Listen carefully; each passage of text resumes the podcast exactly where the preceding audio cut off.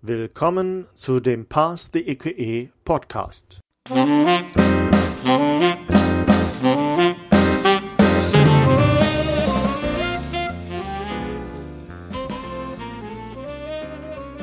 Heute geht es um die Grundlagen in Teil A. Wie ihr alle wisst, soll Teil A prüfen, ob die Bewerber fähig sind, die Ansprüche und die Einleitung einer europäischen Patentanmeldung auszuarbeiten.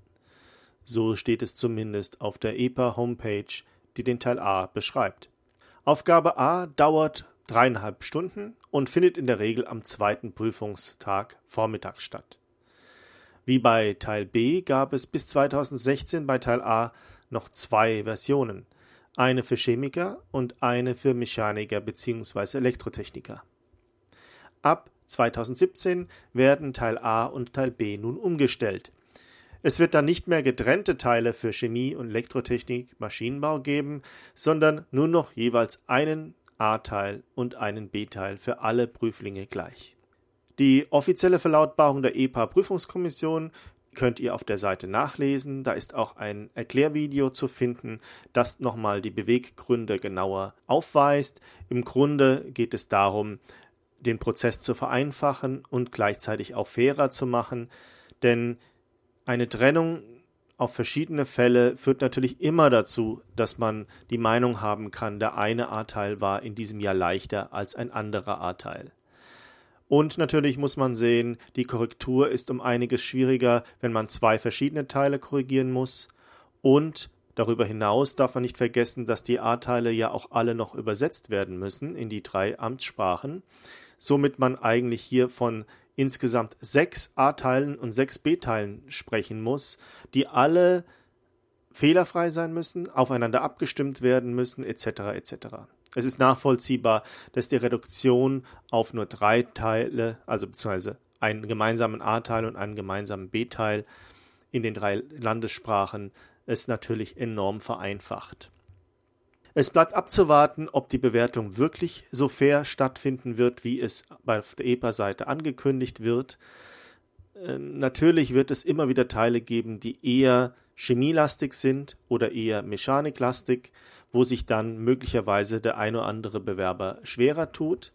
Aber wir haben das ja schon beim Teil C gesehen, dass schon seit Jahren dort ein einziger Teil C bearbeitet wird, der beide Felder oder beide Gebiete versucht gleichmäßig anzusprechen und die wahre Herausforderung in der Regel, wenn wir ehrlich sind, nicht im fachlichen, sondern im rechtlichen Bereich liegen, also dort die richtigen Anspruchsformen zu erkennen, die richtigen Fallstricke zu erkennen etc. Ich würde sogar sagen, mit dem einheitlichen A-Teil ist es noch etwas leichter geworden, die Materie zu verstehen, weil man nun einfach nicht mehr voraussetzen kann, dass im Chemieteil wirklich nur Chemiker sitzen. Somit sind auch Personen, die bisher vielleicht sowohl zwischen Chemie als auch Physik oder Elektrotechnik standen, hier sogar noch etwas besser aufgehoben. Anlässlich des neuen A- und B-Teils habe ich die Musteraufgaben, die die EPA-Prüfungsabteilung zur Verfügung stellt, auf meinen Seiten auch in eigenen Blogartikeln gelöst. Es gibt dazu auch Videos, die ihr euch angucken könnt und ihr werdet feststellen, dass die Techniken, die ich hier auf meinem Blog entwickelt habe, auch auf den neuen Teil durchaus anwendbar sind und euch weiterhelfen. Teil A. Ist es das tägliche Brot nun, ähm, an sich schon. Die Aufgabe, die Teil A zugrunde liegt, ist ja das Schreiben einer Patentanmeldung und das ist wirklich etwas, was man schon während der Ausbildung und sicherlich dann auch später als Patentanwalt regelmäßig tun wird. Aber genau da liegt auch die Gefahr meines Erachtens, nämlich der Entwurf, der im Rahmen des Teils A erwartet wird von den Prüflingen, ist doch grundsätzlich anders als die Entwürfe oder die Ausarbeitungen, die man in der Praxis normalerweise erstellt. Ich wage daher zu behaupten, dass ein Großteil der Prüflinge, die ähm, viele Anmeldungen geschrieben haben, eher in die Gefahr laufen, in der Prüfung durchzufallen, als zu bestehen. Warum sage ich das?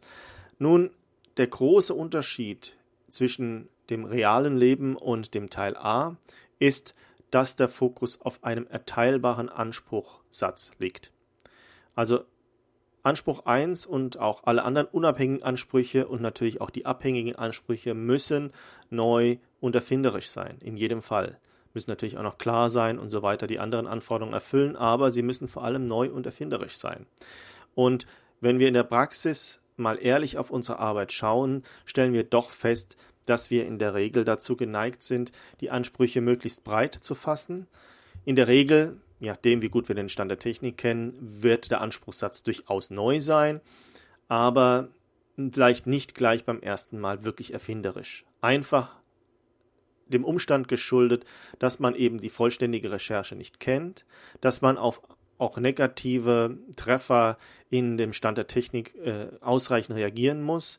Da ist es vor allem wichtig, gute Rückzugspositionen in der Beschreibung zu haben oder auch in Unteransprüchen etc. Aber der Anspruch 1 muss natürlich dementsprechend dann auch relativ breit gefasst sein, um noch in die eine oder andere Richtung dann auch beschränkt werden zu können. Ein Kollege hat das mal so in einem Gespräch formuliert, indem er sagte, wenn ich vom Amt ein, beim ersten Prüfbescheid den Bescheid zurückbekomme und mein Anspruch 1 wird von vornherein als neu und erfinderisch angesehen, dann ärgere ich mich immer wieder, weil dann habe ich irgendwas falsch gemacht. Dann habe ich zu wenig beansprucht, dann bin ich zu eng geblieben in meinen Formulierungen. Genau dieses Ziel haben wir aber in Teil A. Und äh, deswegen ist die erste Daumenregel, die man in die Prüfung mit hineinnehmen muss, eher ein wenig zu eng bleiben, als man es vielleicht von der Praxis gewöhnt ist. Auf jeden Fall sicherstellen, dass der Anspruchssatz neu und erfinderisch ist, selbst wenn es am Ende bedeutet, dass man vielleicht ein Merkmal zu viel in den Anspruch mit hineingenommen hat, das man vielleicht doch hätte rauslassen können. Aber wenn es erteilbar ist und zumindest einen teilweise guten Schutz entfaltet, ist es nicht aller Tage Abend für die Prüfung. Umgekehrt hingegen gibt es null Punkte, wenn aus irgendeinem Grund mein Anspruch nicht erfinderisch ist, weil ich ein Merkmal dann doch weggelassen habe, was als wichtig zu erachten wäre. Und wenn der Anspruch 1 fällt, ist das eigentlich schon äh, tödlich für die Prüfung in Teil A, weil 60 bis 75 Prozent der Punkte auf die unabhängigen Ansprüche entfallen. Und das ist natürlich jede Menge. Das bedeutet einerseits, wenn ich den Anspruch nicht gescheit hinbekomme, kann ich die Prüfung eigentlich schon vergessen. Wenn ich den Anspruch einigermaßen gut hinbekomme, brauche ich fast nicht mehr weiterschreiben, weil ich dann schon bestanden habe. Weitere Unterschiede, die es noch gibt, ist natürlich, dass dementsprechend die Beschreibung weniger wichtig wird. Auch da gibt es zwar ein paar Punkte und man kann hier auch ein paar Punkte mitnehmen, wenn man entsprechend gut formuliertes äh, Material mitbringt, so dass man da mit relativ wenig Aufwand durch Abschreiben beinahe schon und Einsetzen natürlich der Details aus der entsprechenden Prüfung schon die Punkte weitgehend mitnehmen kann.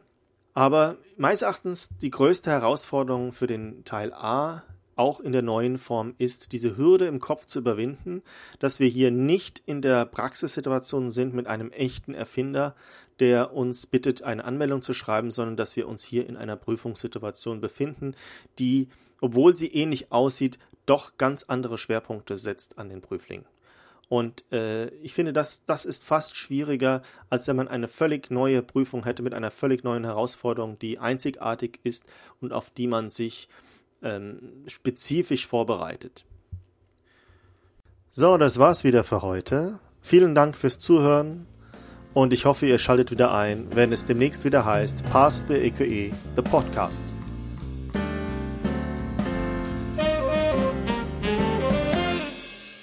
Our theme music is provided by podcastthemes.com.